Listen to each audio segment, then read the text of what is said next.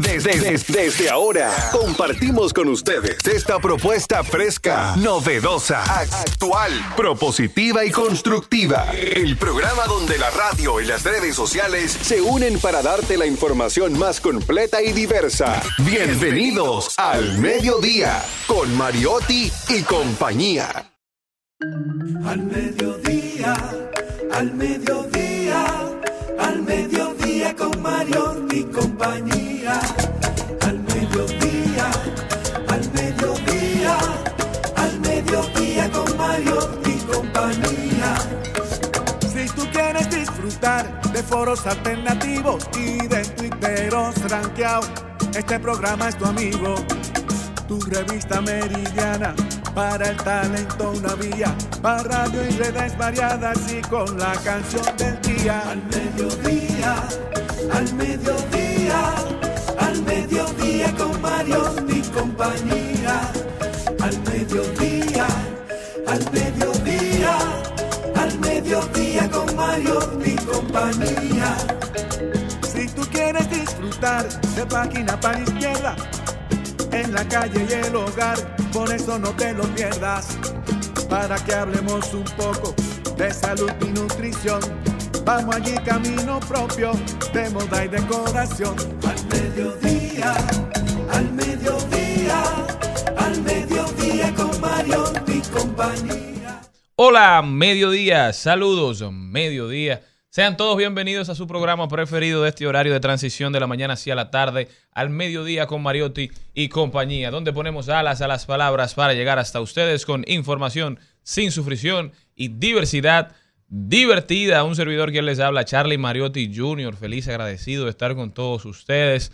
De verdad que muchísimas gracias por siempre premiarnos con su sintonía. Está con nosotros también directamente desde la provincia Esmeralda y Olímpica de la Patria, Jenny Aquino. Muy buenas tardes, señores. Gracias por estar en sintonía hoy. Felices de poder celebrar otra tarde más junto a ustedes. Día Internacional de las Niñas en las TIC. Algo muy importante que este programa promueve bastante. Hablar de tecnología, hablar de que las niñas también tienen su espacio y se está celebrando desde el año 2010, precisamente, eh, cuando los países miembros de la Unión Internacional de las Telecomunicaciones, Que fueron los que transformaron las telecomunicaciones en República Dominicana, organismo adscripto a la ONU, decidieron crear este, este efeméride producto de la enorme brecha de género que se, ha, que se ha venido mirando en los últimos años. Normalmente a los niños, y hacían un experimento muy chulo en estos días, me gustaba mucho, eh, Charlie, que decían, ¿cómo corre una niña? Y decía, ponían muchas cosas de que, bueno, las niñas corren así, corren así, como, y decía, a una niña le preguntaban, era la percepción de los otros, dice, ¿cómo corre una niña? Y la niña decía, yo corro fuerte, yo corro rápido. Y decía, eso mismo tenemos que incentivar a las niñas en las tecnologías tienen la capacidad, lo pueden hacer. Y uno normalmente dice, ah, no, es que son más de varones, o deja que eso, la tecnología le gusta más a los hombres. Pues no. Hoy, desde aquí, nosotros promovemos que se incentiven, que haya más niñas en robótica, eh, buscando parte. Las hemos tenido aquí, las chicas en tecnología, todas esas niñas que antes se rehusaban o quizás que no se les incentivaba a estudiar esas carreras tecnológicas, a estudiar las STEMs, las famosas STEMs, ¿verdad? Ya cada vez más incursionando. Ya tenemos mujeres dominicanas que incluso trabajan en la NASA, que están trabajando en los principales emprendimientos y startups en Silicon Valley. Las mujeres rompiendo barreras, de verdad que eso es lo que queremos ver, tanto fuera como aquí. Igualdad ante todo, ¿eh? Que se evalúe la capacidad no el género, ni mucho menos. Y yo tuve buenos profesores, y yo salí técnico en informática, y cuando, está, cuando salí de ahí lo que quería era huir por el lado opuesto, eh, para que sepas cómo fue. En la programación yo dije, esto no es lo mío. Y al final me fui a lo que había sido primero mi pasión, que era el periodismo. Pero no, hay muchas de mis compañeras que llegaron a ser ingenieras en sistemas porque siguieron la misma línea, o sea que seguimos incentivando desde aquí. Así es, y atención, atención a todos mis amigos, amigas, familiares, personas cercanas. Este fin de semana largo que se acerca, acepto invitaciones para el sur, acepto invitaciones para el norte, acepto invitaciones para la ciudad colonial, acepto invitaciones para todo el país, menos para el este. No no voy a cruzar el puente Duarte. Yo no cruzo el puente Duarte, porque el puente Duarte es una estructura que data de más de 68 años. Estaban arreglándolo, ¿verdad? Supuestamente, pero por tercera vez las juntas se soltaron, se rompieron aparentemente. Las modificaciones y los arreglos que le había hecho esta empresa, la empresa Proyectos Industriales, que fue la causa por la que el puente se cerró por más de seis meses el año pasado, por la que nueva vez hace unos meses o hace menos de un mes el puente tuvo que ser cerrado para ser intervenido. Nueva vez se ve el deterioro, las grietas en las juntas del puente, del puente Duarte, que solamente hace un mes fueron reparadas. Señores, sumamente preocupante lo que está pasando ya. Informaciones de que el Ministerio de Obras Públicas intimó a esta empresa Claro. para que resuelva el problema penoso, verdaderamente penoso. ¿eh? Es un proceso que debió ser expedito, un proceso para el cual se destinó un montón de dinero, más de 60 millones de dólares, si mal no recuerdo, en la primera parte solamente. ¿Eh? Todavía hoy ese problema no esté resuelto. No me inviten para el este que no voy, a menos que sea por avión. Si es por avión, bueno, lo considero, porque una invitación por helicóptero, por, por jet privado, a, a las hermosas playas de Punta Cana, nunca, nunca. Pero- Yo la voy a negar, pero cruzar el puente Duarte en los próximos días, mm, mm. Ok, este que está aquí. Perfecto, pero recuerda que te puedes ir por el por el flotante, recuerda que te puedes ir por el mismo Juan Bosch, precisa por el por el de la 17, o sea, hay otras opciones. Ah, te puedes ir por el otro lado, por Villamella, o sea que Bueno, lo voy a pensar, entonces. Exacto, Pero no, por el puente Duarte La no me gente voy. del este que, te- que ¿Tú estaba te vas pensando, por el puente Duarte? no, me voy por el flotante. Pues nos vamos todos por el flotante. Gracias, mi gente. Nosotros continuamos. Joel. Ay, Dios. Al mediodía, al mediodía, al mediodía con Mario y compañía.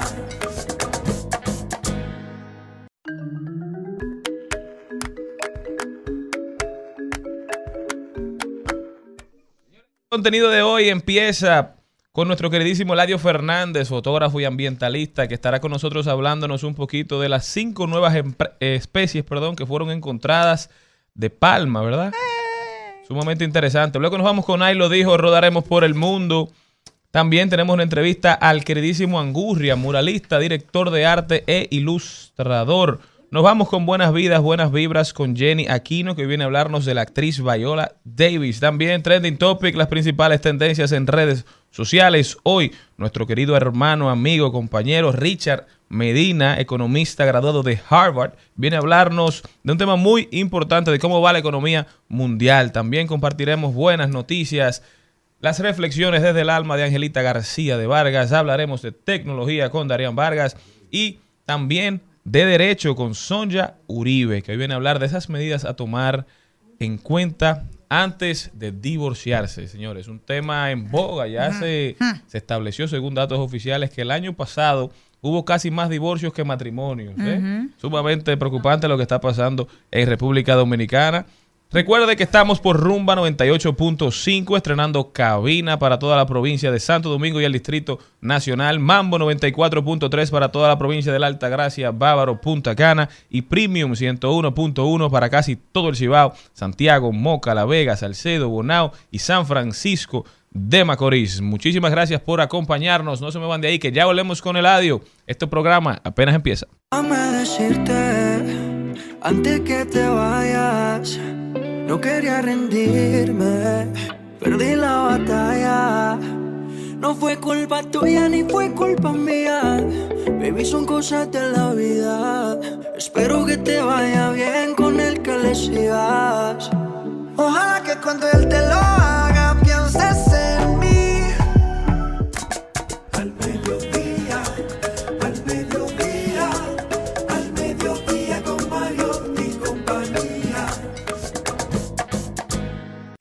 En Al Mediodía, con Mariotti y compañía. Clave A. Clave A. Y ahora, vamos con Clave A.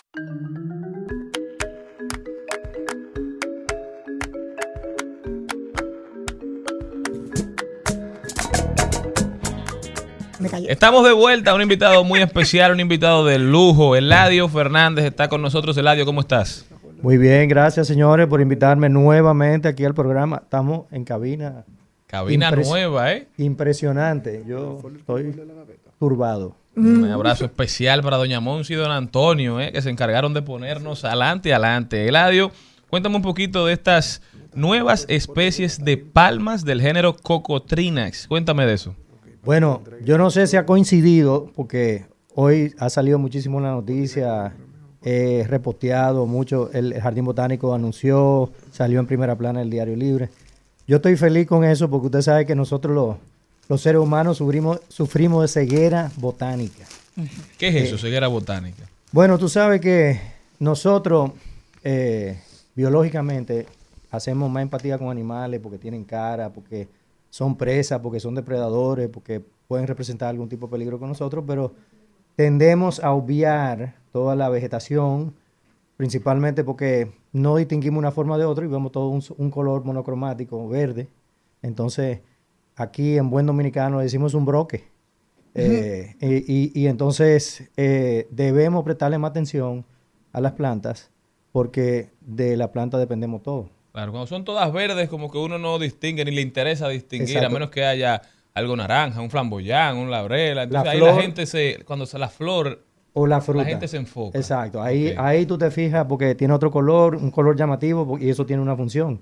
Es tú cometes la fruta para tú dispersar la semilla. claro. Entonces, eh, sufrimos de ceguera botánica y entonces no le prestamos tanta atención. Entonces, yo estoy feliz porque hoy se le ha prestado mucha atención a este nuevo descubrimiento que tenemos en República Dominicana y en Haití también. Tenemos una nueva palma. ¿Y qué, qué es lo que significa esto, Eladio? Mira la foto. Esa fue la sí, palma, que, sí. una de las palmas que encontraron. Exacto. Esta da vuelta en el aire. Oh. eh, O sea, Sí, esa el- es su forma. ¿Y cómo Es- nadie había visto eso nunca? Bueno, se habían visto, la había visto la gente, lo que pasa es que aquí en República Dominicana a veces no tenemos especialistas que trabajan con grupos específicos de plantas. Eh, tenemos, se interesó el, un experto de palmas internacional que se llama el doctor Andrew Henderson del Jardín Botánico de Nueva York. Vino aquí, revisó la colección que tenemos en el herbario del Jardín Botánico. Eh, yo había hecho un libro de palmas con el auspicio, ¿se, se pueden decir Claro que así? sí. Sí, claro. De- del grupo CID. Y más Eh, de ese grupo. Exacto. En, en el 2017. Eh, y entonces yo le propuse que hiciéramos una revisión porque aquí hace falta, hacía falta una revisión. Y él estaba trabajando con un grupo muy específico que eran los guanos, eh, que son estas cinco palmas que se describieron eh, ahora. eh, son de ese grupo. Los guanos tienen hojas palmeadas, unos troncos como delgados, Se hacen muchas esbeltos. sillas aquí de eso, Se hace ¿verdad? silla, se usa la Mesa. hoja para macuto, cartera, ese, todo ese tipo de cosas. Entonces tienen un valor para el ser humano eh, lo que, que lo hemos ido perdiendo porque ya todo el mundo compra una cartera Gucci o, o- o falsa en, en- en la Duarte y entonces ya no queremos la cartera. Pero hay, hay artistas, por ejemplo, voy a mencionar el nombre de una, eh, Natalia Ortega, Nati Ortega, que está trabajando con todas estas señoras mayores que están devolviendo, y, e- y eso, con eso, e- ellas son las que tejen estos productos y le están impregnando como un giro y modernizando esos productos y volviéndolo a poner de moda. Entonces, las palmas están adquiriendo un nuevo valor. Estas señoras eh, mayores que, que se ganaban la vida con eso, que ya la gente ha ido perdiendo, bueno, la gente ha ido volviendo a comprarle su producto y esa, y esa destreza o ese conocimiento artesanal no lo estamos perdiendo eh, gracias al trabajo de gente como Nati. Pero esta, esta que estábamos viendo aquí es la, la, la cocotrina exmonetiana que honra a doña Margarita, a Rosa Margarita Bonetti de Santana, eh, de Pirigua. Propagás, doña Pirigua, cariñosamente doña Un Pirigua. abrazo para ella. Exacto, porque ella ha apoyado esta investigación y ustedes saben que eso es importantísimo porque no hay muchas empresas, instituciones privadas, del sector privado, que apoyen investigación científica. Eso es importantísimo. Entonces, ella ha apoyado este proyecto desde un principio y quisimos honrarla con el nombre de, de esa palma. También tenemos otra que se ve en un fondo blanco, eh, eh, que es de en nombre de Miguel Ángel Landetoy, que yo no sé si ustedes lo han invitado al programa, pero interesantísimo. Yo, él a veces es medio tímido con salir en público. Yo pienso a veces que la Bueno, ahora justicia... lo sacarán con esa Eh, palma exacto. que lleva Yo su nombre. Yo pienso que la justicia lo anda buscando y por eso es que él no quiere saber, pero, pero nada. Eh, le honramos a- también a Miguel Ángel porque él encontró la palma. O sea, él ha estado eh, describiendo especies de reptiles, culebras nuevas también aquí en República Dominicana muy recientemente y entonces nos avisó, señores, hay una palma que se ve diferente y arrancamos para allá de una vez del Jardín Botánico Y efectivamente resultó ser una cosa nueva. Eso es lo que yo quería, porque empezamos ya con, con Las Palmas y todo lo que y nosotros nos encontramos hace más de un mes, y yo quería parte del proceso. Cuéntame cómo fue que este descubrimiento, cómo fue que fuiste sobre tus pasos. Tú estabas aquí, te dijeron, óyeme, arranca para tal lado, que vi algo raro. ¿Dónde fueron encontradas? ¿Cuáles fueron? ¿Cómo fue el camino de este puzzle con estas cinco nuevas palmas? El proceso arranca con Andrew Henderson viniendo y haciendo una revisión de todas las colecciones que teníamos de palma en el herbario del Jardín Botánico. Y entonces de pronto veía una y decía, "Mm, esta se ve rara. Eh, déjame poner esta parte. Y entonces iba haciendo una pilita de palmas raras y nos dio básicamente esa pilita y nos dijo, señores, hay que ir a todos esos sitios y traer ejemplares nuevos y hacer fotos y colectar fruta y, y, va- y- vamos a revisar otra vez. Entonces, ya tú sabes, nos pusieron tarea. Arrancamos del Jardín Botánico, eh, Teodoro Clase, que es el director de- del Departamento de Botánica. Estamos entrenando a un muchacho nuevo en el jardín eh, que se llama Oscar Montero, eh, que, y, y que empezó a trabajar con nosotros y va a hacer su tesis en, en Palmas, interesantísimo. Y entonces arrancamos nosotros y básicamente vamos al pasar, a pasar trabajo, porque La Palma hay que ir a buscar desde eh, Loma Nalga Maco, que eso es, los hombres lloran en esa montaña. No, imagínate Esa- con Los seres humanos. Eh, exacto. ¿verdad? Los seres humanos. Yo no sé por qué aquí le de- ponemos- estamos tratando de hacer esa promoción de, de la equidad. ¿Por qué le ponemos estos nombres folclóricos a esos sitios? Porque traduzcan eso al inglés. Eh, Ajá. Eso está Frogs como- Ass National Park. O sea, eso, eso no suena Está bien. muy feo eso. Exacto. Bueno, eso está como, como la loma de, de Doña Rosita Fadul. ¿Ustedes no han oído ese cuento? No. Doña Rosita Fadul que está tratando de... Tran- ¿Eh? Así era que se llamaba. Está tratando de, de buscar una localidad para mover a unas personas que se le incendió su casa, ¿verdad? Y están tratando de encontrar un terreno que sea del Estado para construir. Y cuando llaman al presidente Balaguer le explican, le dicen, mire, presidente, vamos a mover a estas personas por esta zona. Esta zona se llama la Loma de, de, de la parte íntima de la mujer, la palabra plebe, ¿verdad? Así se llamaba el, el espacio. Y el presidente Balaguer supuestamente, según cuenta la leyenda, le preguntó, mire, doña Rosita, y no hay otro sitio. No hay, otro, no, no hay- gente?" no hay otro nombre, otro sitio. Entonces, ¿cómo se llama eh, eh, Exacto, la loma nalga. Eh, bueno, es un parque nacional. Eh, el parque nacional eh, Loma Nalga de Maco. Ahí tuvimos que O subir. sea, que en la narca no había mucha por ahí. Exacto. ¿Pero No, por eh, dónde es eso? Eh, enco- encontramos, encontramos. Y entonces también Teodoro Clase es un personaje del Jardín Botánico que tiene muchísimos años andando todo el territorio de República Dominicana. Y él nos decía, señores, aparte de esas, yo me acuerdo hace 15 años, habían una palma. Y cada vez que él decía eso, yo, yo él, se me cerraba, eh, sabes, se me apretaba el corazón porque eso significaba seis horas en mulo para un sitio, eh, y comiendo o lo que sea. Y así fue. Entonces logramos encontrar toda esta cosa y arrancamos con estas cinco. Vienen más. Hay más. Pero lo que la gente quiere saber, Eladio, ¿qué Exacto. significa esto para, para República Dominicana, para su flora, para su fauna? ¿Qué, qué, qué significan estas cinco palmas? Porque a veces uno oye, encontraron cinco palmas. Bueno, eso a poca gente le sorprende porque quizás no entienden lo La que eso magnitud. significa. Eso, eso suma al patrimonio natural de la República Dominicana. O sea, ¿qué, qué nos diferencia a nosotros de Puerto Rico, de Cuba, de precisamente todo lo que es endémico y todo lo que es de nosotros? Eh, y entonces, eso a veces la gente no, no le da el valor que eso amerita, pero básicamente es lo que nos distingue a nosotros de cualquier otro lugar. Y obviamente, esta riqueza natural, a veces no entendemos cuál es la función, porque siempre todo lo medimos en función de qué representa esto para el hombre, para mí, que yo gano con cinco palmas nuevas. No, a veces eso no está ahí para ti. Claro. Eso está ahí para apoyar, eh, quizá la fruta alimenta la cigua palmera, el ave nacional, quizá, o sea, hay tanta cosa eh, eh, y tanta forma de cómo todo esto está... De que eh, eso aporta, que crea valor, que eh, beneficia. Exacto, que no lo entendemos todavía porque la acabamos de encontrar. Precisamente hay una de ellas que ni siquiera el fruto hemos colectado.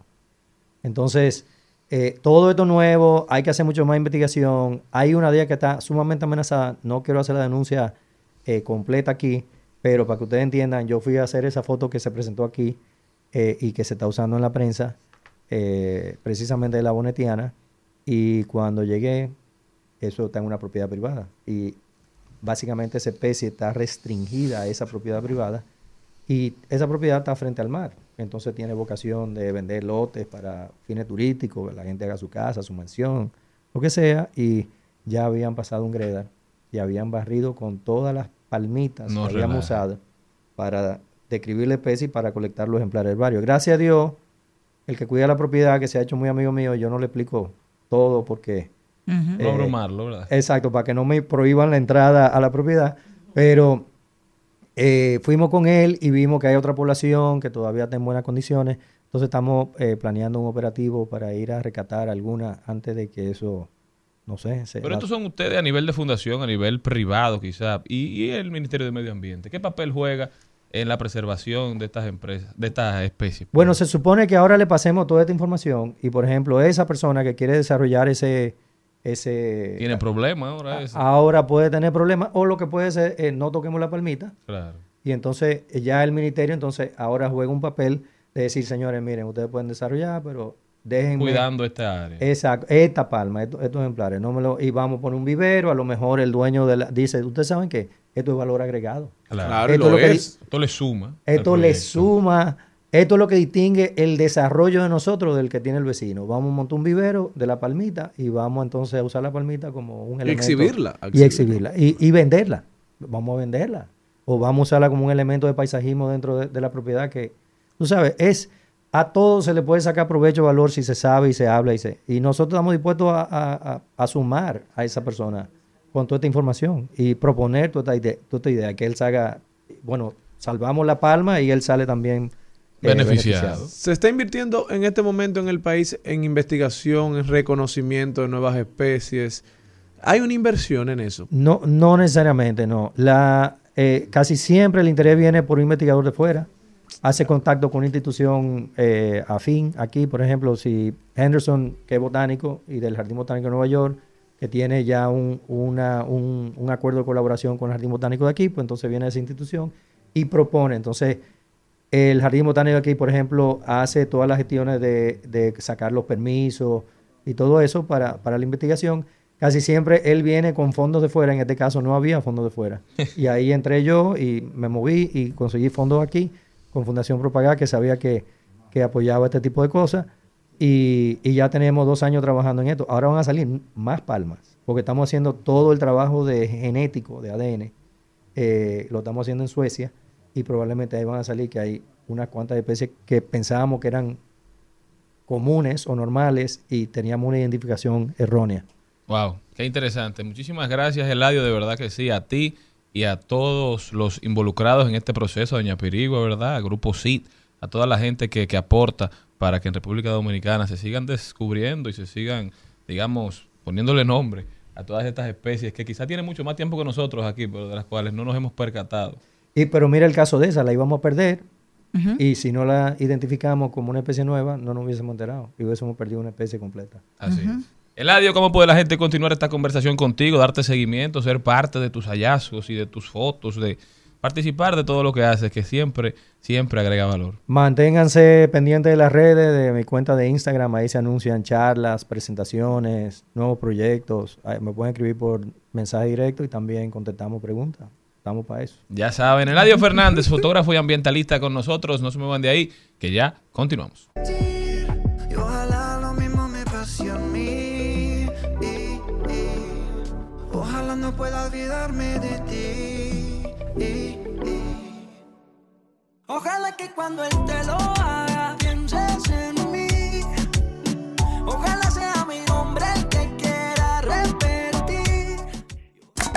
Al mediodía, al mediodía, al mediodía con Mario y compañía. En Al Mediodía. ¡Ay! Lo dijo. ¡Ay! Lo dijo. ¡Ay! Lo dijo. ¡Ay! Lo dijo. ¡Ay! Lo dijo. ¡Ay! Lo Y está con nosotros, señores, un invitado súper especial. Él es Eladio Fernández, experto en divorcios, En reinserción a la sociedad. reinserción a la sociedad, de superación de duelo matrimonial. ¿cómo está? Estamos multifacéticos hoy, aparentemente. estamos, estamos hablando de palma y de divorcio aquí, o sea que... no entiendo. Yo entiendo la palabra. Háblame de eso, ¿verdad? Que tú, ¿cómo que tú ayudas? Al- como dice- porque la Biblia mandaba a que a las viu- viudas había que protegerlas. ¿Cómo que tú haces con las Miren, divorciadas? señores, es en broma y no es en broma, pero eh, yo tengo ya un tiempecito divorciado. Ajá. Y, y aparentemente por el tipo de trabajo que yo desempeño, eh, que conlleva mucho moquito y dormir, mo- dormir incómodamente en el monte y ese tipo de cosas, a mí las mujeres no me aguantan más de tres meses. Entonces, exacto. Yo me he dado cuenta. Yo me he dado cuenta que yo a veces. Ah, pues, pero tú estás mejor que Boque Piano, que no lo aguantas por más No. de dos. Según dijo él mismo. Sí. Yo, yo me he dado cuenta que yo, hasta cierto punto, estoy pro, a- yo proveo un servicio social. Ajá. Ok. O sea, hay un divorcio, están la- las mujeres entonces eh, eh, vuelven a tratar de inser- insertarse en la sociedad y necesitan ayuda porque ellas han perdido como una serie de habilidades. Han perdido la viscosidad. Exacto, de habilidades. Entonces, uno que está fogueado y uno está en el medio, uno sabe. Ajá. Entonces, uno vuelve y la lleva como a los sitios que están en demo. Aventurar. Ah, porque tú me llevas como una guía turística. Sí. O sea, esto lo sé. Oye, yo tengo el cabaret. yo no yo, te, yo te doy Ah, el tour de cabaret. cabaret. Sí, de Adelante, es el cabaret. primero, primer paso. Claro, porque las mujeres. Divorcio 101. Lo que pasa es que los maridos no habían llevado a la mujer a cabaret. Sí, porque a Entonces veces ellas tiene como otra, otra connotación, ¿verdad? Eh, claro, entonces. No, porque ya para disfrutar que uno va a cabarete. u- uno la, la lleva a cabaret. Está casi cogiendo el curso. Pero ese es también. Puerto Plata. Y- Estoy hablando de. Y el, y el paquete incluye. No, porque el casado va a Sosúa. Ajá. Claro. Entonces, entonces uno va a cabarete y entonces ellas se sorprenden porque uno tiene los teléfonos de los motoconchos. Uno brega, uno local. Exacto. Entonces uno llama y uno dice, no, no podemos salir a manejar porque a bebé que vamos. Entonces eh, uno llama al motoconcho, él viene, recoge. Y tú la aprietas en el camino. No, y tú le haces la foto, porque ella quiere su foto en el motor, como que ella encontró la libertad. Sí, sí. Ella anda como, como la mujer en el Titanic, así. Y si hay una puesta de sol cerca, agárrate. Exacto. Con esos captions empoderadores. Eh, Entonces, tú sabes, ese es el proceso. eh, entonces, ese paquete que yo vendo se llama el RAI, Romance, Aventura, Inestabilidad y Diversión. Ine- inestabilidad. Inestabilidad, sí, porque es el factor que atrae. Aventurero. la- Es un curso desde tres meses, un Sí, intensivo. acuérdense que ya vivían casadas y había estabilidad. Ya, ya, Entonces, ya. lo que atrae es el factor inestabilidad que no de sabemos tigre, de que lo dónde que van a acampando, ¿Cuánto cuesta el paquete? Para No, las que no, están mandando. no tiene un costo. No tiene un costo. Sí, no. Bueno, Enviar tiene la foto. Tiene un costo emocional al Ajá. final, exacto. sí. Ajá. Eh, pero, Los tres meses ya tú la sueltas. Exacto. No, no, pero en realidad es que me sueltan a mí. Ah, ok, ok. Sí, porque ella a los tres meses, y esto, esto es parte del servicio social, porque ellas se dan cuenta lo que ellas no quieren. Ajá. Y, es, y esa es la mitad del juego. Y recupera, y, fácil ¿eh? puedes recuperar los Eh, matrimonios, porque dicen, no, no, no, yo prefiero este desorden de mi casa. Ellas se hacen como un desquite de tres un hombre meses. noble, Labio, ¿eh? ¿eh? Tú eres un hombre noble. Sí, yo, Sí, eso es lo que yo pienso. Al servicio. Mira, ayer tan, tan buen día para tu Mira, venir nadie llamó cuando estamos hablando de La Palma, ya el- la línea está llena. Eladio Fernández con nosotros, ya saben, no se van de ahí, que volvemos con Ay lo dijo. Al mediodía, al mediodía, al mediodía con Mario y compañía. En Al Mediodía. ¡Ay! Lo dijo. ¡Ay! Lo dijo. ¡Ay! Lo dijo. Lo dijo. ¡Ay! Lo dijo. ¡Ay! Lo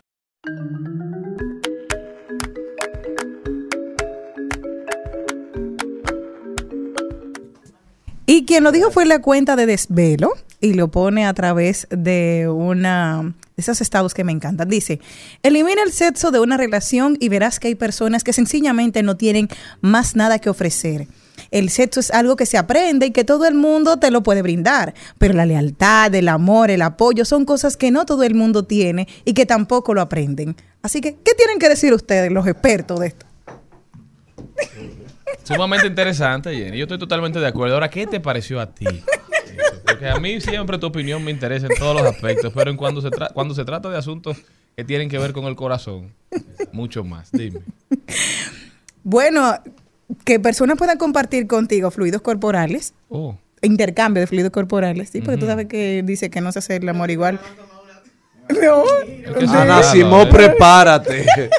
Eladio, ¿qué te pareció a ti? Ya que tú, tú que nos dejas ya. Jenny se, se, se puso no, como tensa, ¿eh? no, porque a mí, oye, yo lo traje. Eladio. Yo, yo estoy sin habla. Te la habla, le frena a uno. No, porque es cierto, o sea, hay personas que te pueden dar sexo, bueno o malo, pero te lo dan y ya. Fuera de ahí, ¿qué más tienen? Bueno, no es así. Buen dato. Pero todo el ¿Qué mundo, no hay que tener todos los talentos. ¿Cuál es el suyo? Ese pues, es el bueno. Pero la, la lealtad, el amor, eso es lo que están hablando, Eso hay que otros cualquiera. valores. Que la lealtad y el amor te lo da cualquiera. Claro. Tu mamá que te quiere, No, hombre, es que usted tiene un sentido muy Ajá. retrógrado de lo que es la lealtad, el cariño. La lealtad es según la naturaleza de la gente. Ya. la conversación se, No. puede, se puede pasar un momento hablando de cosas. Qué bien, me encanta. ¿Sabes qué? Hay otra cosa que me dijo, ahí lo dijo también, dice, si alguien necesita de religión para ser bueno, entonces esa persona no es buena, es como un perro amaestrado. ¿Qué entienden ustedes? ¿Qué les pareció? La bondad, la bondad debe salir de lo interior, uno tiene que analizarse. A mí una de las, de las definiciones o de las teorías que más me gusta sobre ese tema de lo bueno y lo malo es la de Emmanuel Kant, que te habla del imperativo categórico. Lo que tú no quieres que se sepa, no lo hagas, tan simple como eso. Y tú analizas lo siguiente, si mi acción, lo que yo estoy a punto de hacer, la copia el mundo entero, ¿el mundo sería un mejor lugar o un peor lugar? Nosotros tenemos la capacidad de raciocinio, tenemos la razón, que se supone que todos los seres humanos nacemos con eso, es lo que nos diferencia de los animales. Entonces, al final, esa teoría lo que evidencia, lo que quiere dejar establecido es que al- en nuestra íntima convicción, todos sabemos lo que conviene y lo que no. Podemos confundirnos con algunos temas puntuales, pero en principio, todos sabemos lo que está bien y lo que está mal. Yo creo que si tú tienes dentro de ti, bueno, yo entiendo que la mejor religión es aquella que yo puedo ver a Dios en ti. O sea, sea tú de la denominación que sea, si yo veo a Dios en ti, creo que ya todo está pago y yo no necesito más nada. Si yo puedo quererte con las diferencias que tenemos, con las posturas diferentes, y yo veo a Dio- Dios en ti, creo que esa es la correcta. Señores, y el que también lo dijo fue un chofer de guagua pública que andaba por el puente Duarte. El pasado como 17 anoche. de marzo, ustedes saben que Obras Públicas tuvo que cerrar el viaducto para repararlo luego de presuntamente, o no de presuntamente, de que se presentaran varios problemas con las juntas que estaban totalmente en deterioro. Este chofer, oigan, oigan lo que dice, oigan lo que dice. Visiblemente afectado por el estado del puente. se robó los cuartos. Ay. Se robó los cuartos el, el ingeniero, se robó los chelitos, no le puso el hierro macizo, se robó los chelitos, le puso concre- concreto. Y por eso que, que el puente está así, desbaratado, y parece policía acotado lo que es el concreto que él le puso. ¿Es peligroso eso? Claro que es peligroso. Vete a ver cómo está la varilla afuera, vete. La varilla está afuera y el puente se mueve y se mueve muchísimo ahora porque le quitó la varilla.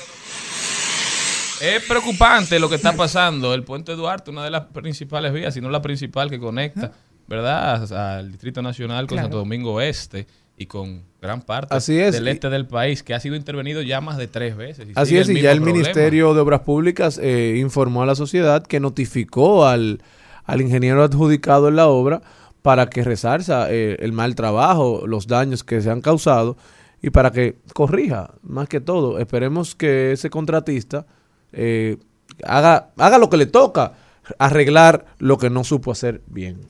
Así es, continuamos. Al mediodía, al mediodía, al mediodía con Mario y compañía.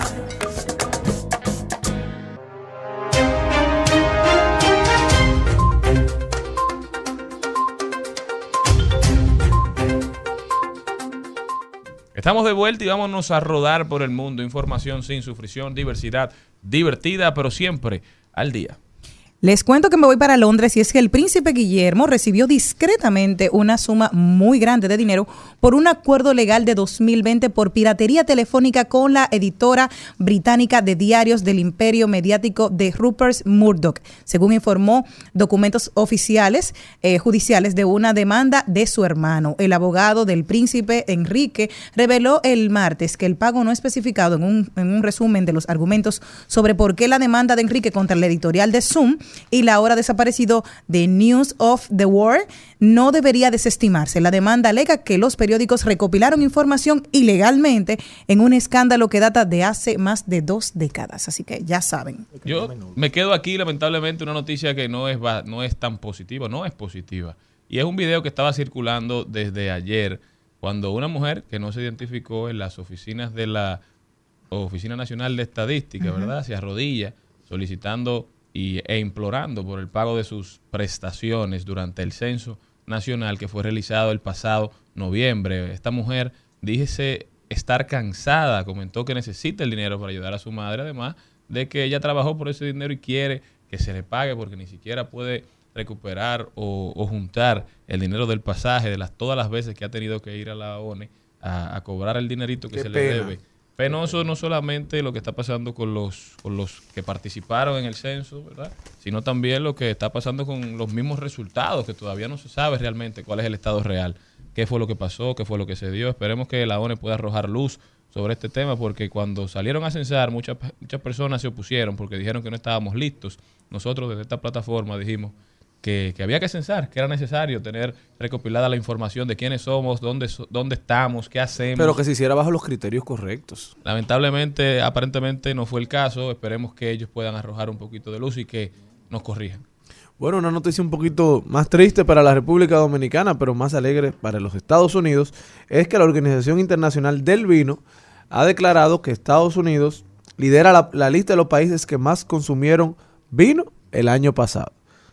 Luego de, de los norteamericanos le siguen Francia, Italia, Alemania y Reino Unido, por si usted pensaba que en Dominicana era que más se bebía.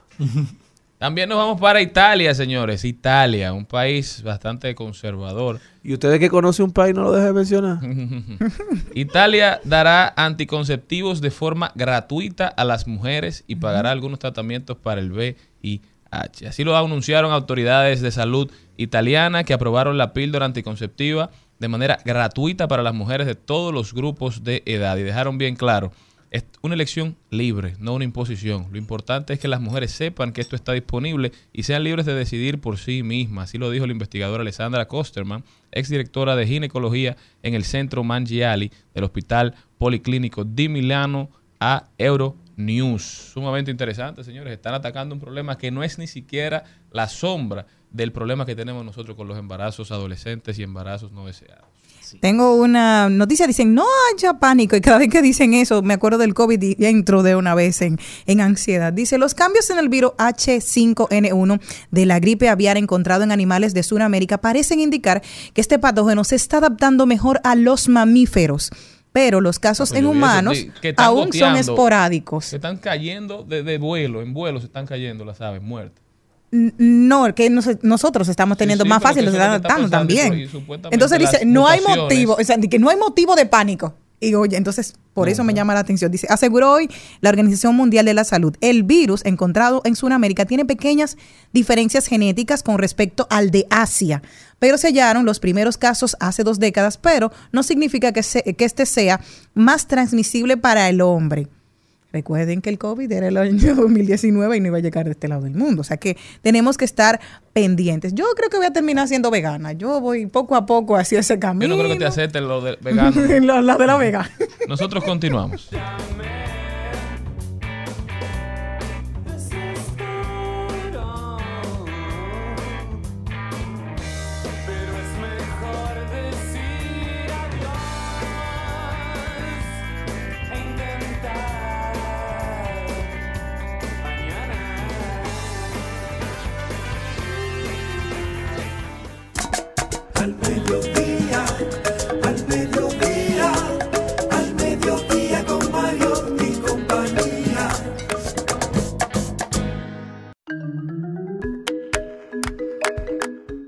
Si usted ha caminado las calles de la capital, de la capital, seguro, seguro, seguro se ha encontrado en algún rincón con este muralista, director de arte, ilustrador y muchas cosas más. Talentos que no se ponen en el CV, que tiene nuestro amigo Evaristo Angurria. Su trabajo definitivamente es un ejemplo de cómo se, ha pro- se debe promover la cultura dominicana y la forma de conectarla con di- diversas culturas y hacer de lugares no tan atractivos un atractivo turístico. ¿Cómo estás, hermano?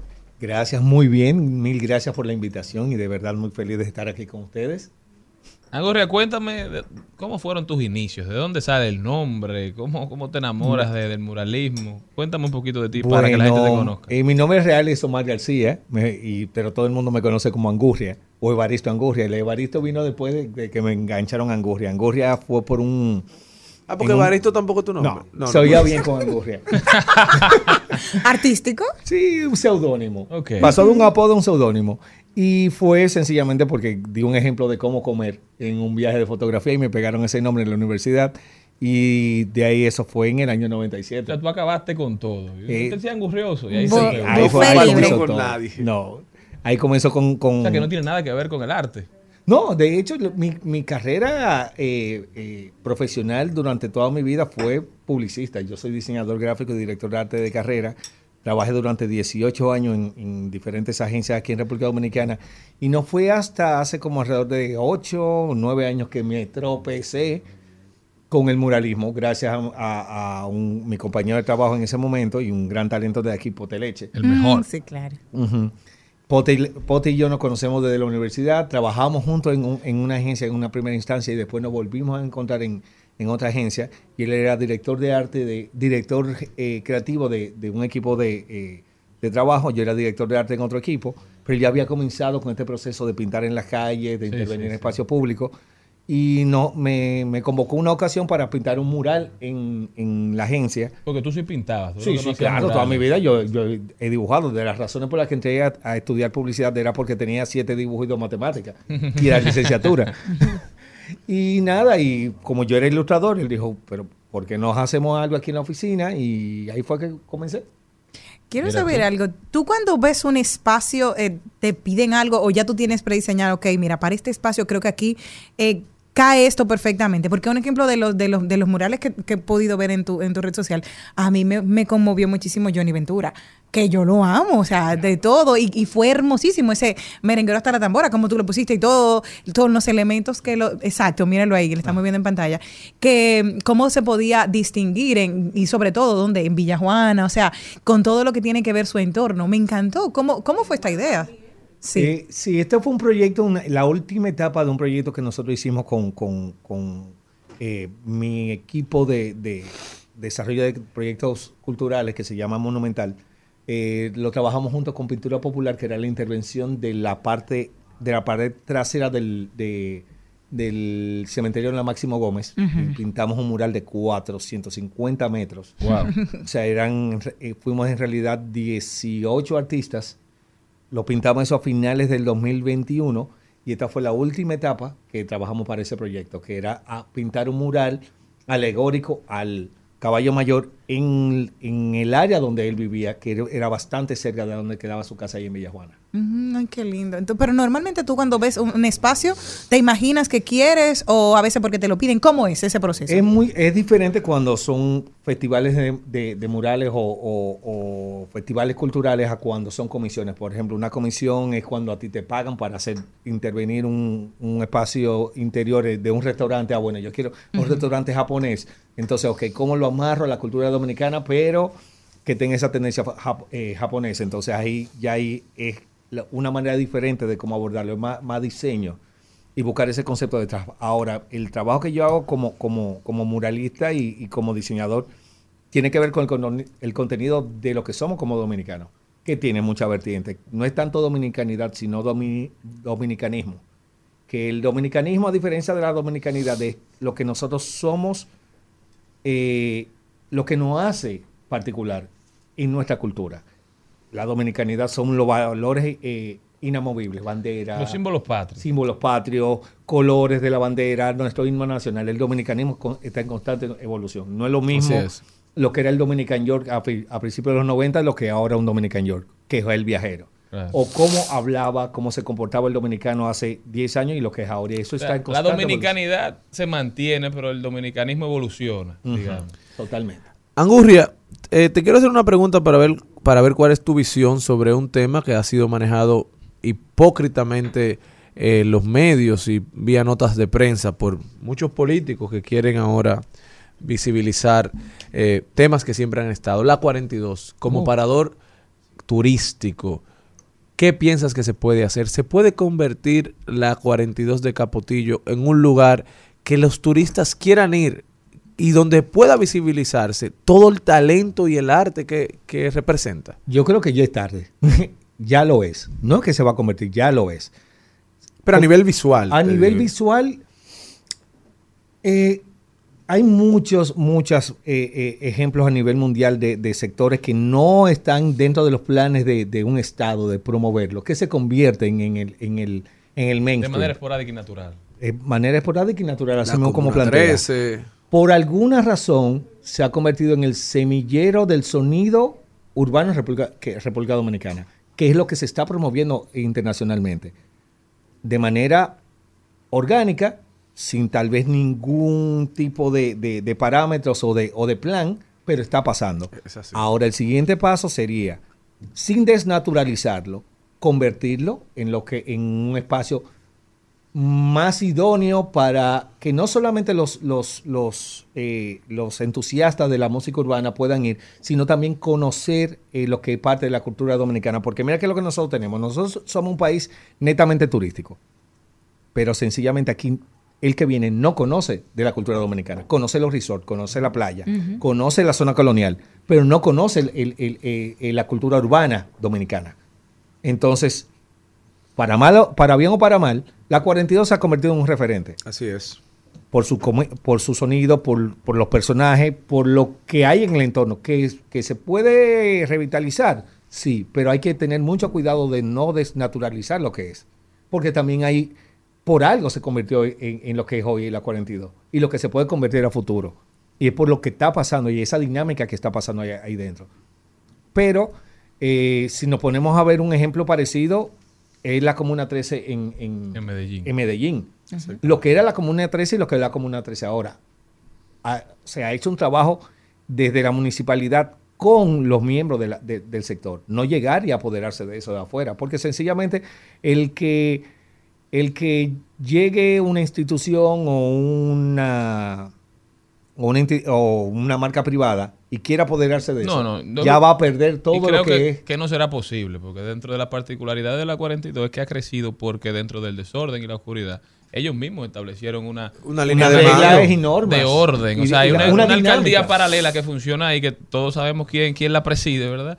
Que es una persona que tiene reglas bien claras. O sea, Claro. la 42 no se delinque, el teteo es hasta tal hora, los lunes no, se, no, no hay Un fiesta. sistema aquí de no cámaras. Claro, hay una dinámica que está pasando previa a lo que, a, a lo, que- a lo que está pasando, que to- ahora mismo se ha proyectado internacionalmente Exacto. y nacionalmente. Así es, y estamos permitiendo, te hemos sacado súper del tema del no, arte, tranquilo. pero estamos permitiendo que algo que se le puede sacar provecho país, Sí.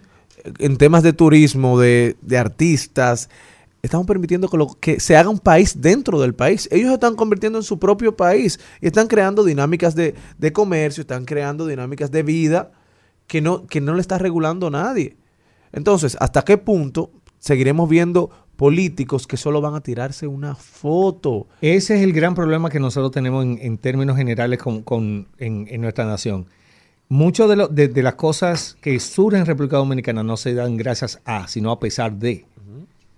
En cualquiera de los sectores que, te pa- que, Sí, sí. que- que están en República Dominicana, ya sea la 42, un atleta o un chamaco que, fue, que está trabajando ahora mismo en Google.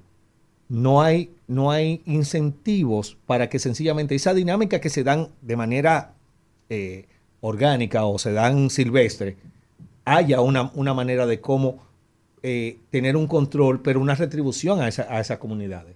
Y que, y que la misma comunidad Son entiendan. excepciones que vencen las reglas. Decir, Las reglas, no o que sea, se le dieron las condiciones. que Nunca me dieron las condiciones, entonces nosotros ¿qué- qué condiciones. hace- resolvemos aquí. Nosotros Claro. resolvemos. Agorria, cuéntame un poquito de cómo fue todo el proceso de, de hacer los dominicanismos cool.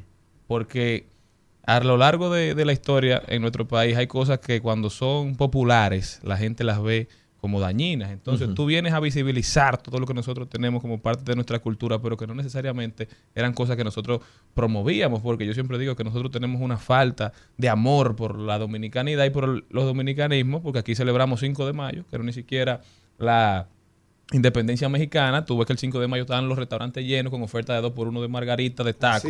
Y el 27 de febrero no ponen ni siquiera un merengue, no te hacen una oferta de la bandera. No. Nadie está bailando un merengue en, en ningún restaurante de los principales de la capital. Entonces, el trabajo que tú has hecho ha venido a visibilizar gran parte de nuestra cultura y hacerla divertida, incluso al punto de llevarla a que la gente quiera usarla en- con las gorras, los, los hoodies, los t-shirts de tu marca RD. Bueno, mira, todo nace básicamente eh, partiendo de eso mismo que planteas. Yo como diseñador, eh, durante gran parte de mi carrera, las referencias que yo buscaba era de afuera. Claro. Buscaba, por ejemplo, quería que tuviese algo, eh, fuese mucho más rústico, yo buscaba referencias de México. Quería algo que se sintiera como más tropical, buscaba referencias de gráfica de Brasil. Algo que fuera más limpio, gráficas alemanas. Hasta que en un momento, en una conversación que tuvimos un grupo de, de- de amigos profesionales del área, el tema era por qué República Dominicana no tiene una identidad gráfica nacional.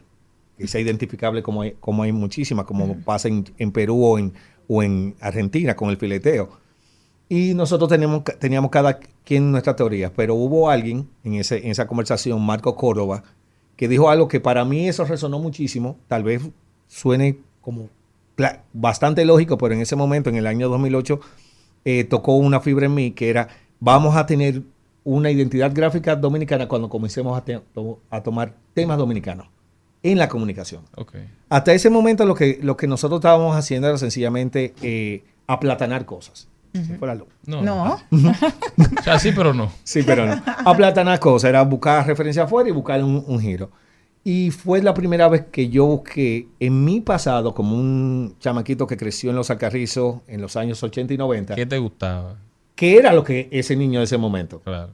qué era lo que había en mi entorno. Y entonces ahí fue que salió, retomé eh, la chancleta samurai, la mujer en rolo, Háblame de- carrito de Doña Patria, exacto. jugar, jugar eh, eh, eh, pelota de media, jugar vitilla, todo lo que estaba, esa cantera de, de información que yo tenía y de vivencia que tenía, que sencillamente le había dado la espalda porque en ese momento no era cool. Que en la urbanidad, cuando se hizo el traspaso, ¿verdad? De lo rural a lo urbano, A lo se urbano. fueron perdiendo porque antes nosotros, en toda nuestra casa, está el cuadro de la casita de madera con Sí. el flambo atrás. La Pero niña eso, de la- de- de la espinita. Lo que uno veía, lo que uno vio creciendo, fue cambiando cuando nos mudamos a las ciudades. Definitivamente. Y, pero entonces eh, ahí quedó ese, ese gap.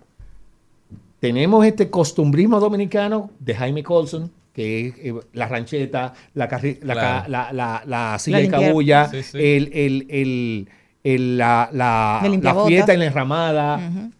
Periódico ripiado, El pero entonces hay una referencia visual que nada más tienen que ver con mi papá y con mis abuelos Que no es mía. que no tiene nada que ver conmigo. Entonces, en, tomando ese conocimiento que yo tenía como diseñador, yo lo que hice fue esa vivencia, tenerle una, un craft y una terminación mucho más actual, mucho más pop. Claro, y se, y se vio porque todo el mundo lo, lo asumió. O sea, todo- cuando lo vemos nos encanta. Hablemos de, de Doña Patria y sus rolos. Eso me encanta porque yo usé rolos. La gente no lo sabe, pero sí, yo durante 10 años estuve eh, ahí con, con... Háblame un poquito de que era algo que las mujeres nos ocultábamos, ¿eh? Claro. No era algo que era visible. Sin embargo, ahora qué cool ver a una gente con rolo. Porque gracias a que tú lo has hecho visible. ¿Cómo surge la idea también? Eh, bueno, en ese misma, esa retrospectiva que yo hice eh, eh, de mi pasado, eh, había una figura recurrente que era la mujer en rolo. Y claro, mi mamá tiene un salón de belleza. Ah, claro.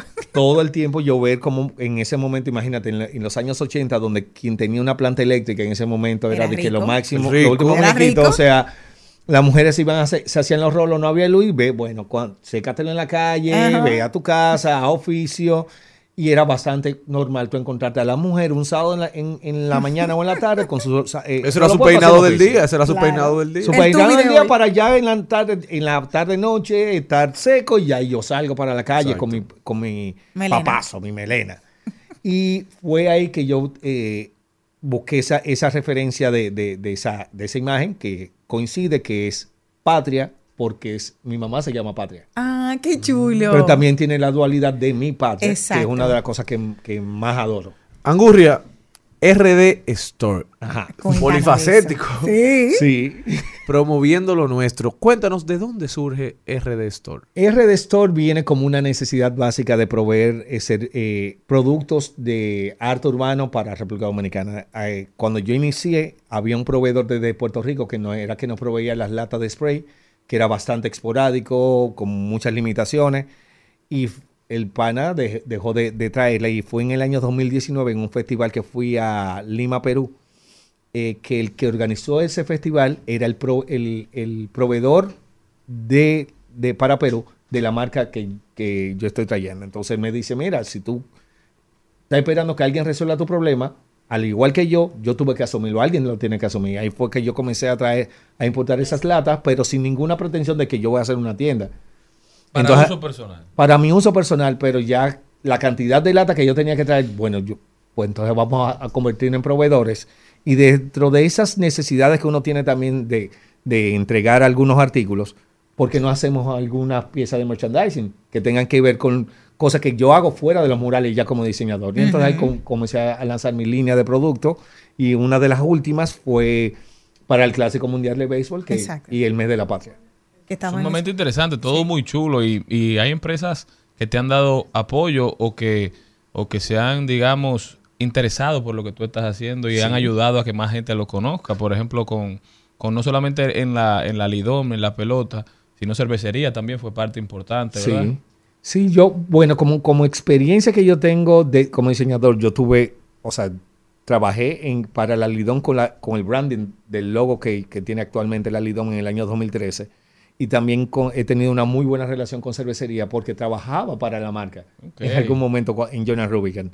Y ya ahora mismo como artista independiente y como diseñador gráfico ya he pasado de ser técnicamente un empleado a un proveedor. Y, y como el contenido que tiene la marca Presidente en, términos generales coincide tanto con, lo- con el discurso que yo tengo, sí, tenemos muy, muy, muy buena relación en, en cuanto a eso. Y la acogida de la gente, ¿cómo la has sentido? ¿Le encantan las gorras, los t-shirts, esta nueva, esta nueva La gente anda rodando con eso. eh, Sí, sí, de verdad ha, ha- ha gustado mucho. De, de hecho, el, el bomber jacket que hicimos para el Clásico Mundial de Béisbol se nos Durísimo. fueron sold out en, en, en- ¿Cuántos en- en había? dos días. Nosotros no hicimos tanto porque no somos, no somos tan masivos. Hicimos alrededor de, de 70 a 75 y se nos fueron en menos de dos días. Es que están bonitos, Entonces están sí, disponibles en, en mi tienda eh, online para Estados Unidos y también para República Dominicana.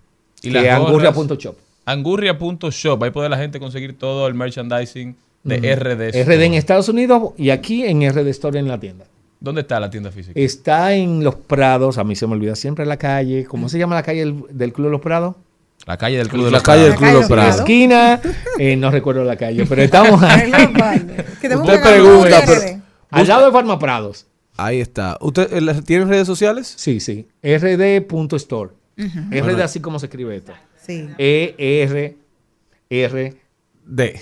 E, D E. D, RDE. E, E. con acento. Ajá, Al final, RD. ¿Cómo se pronuncia?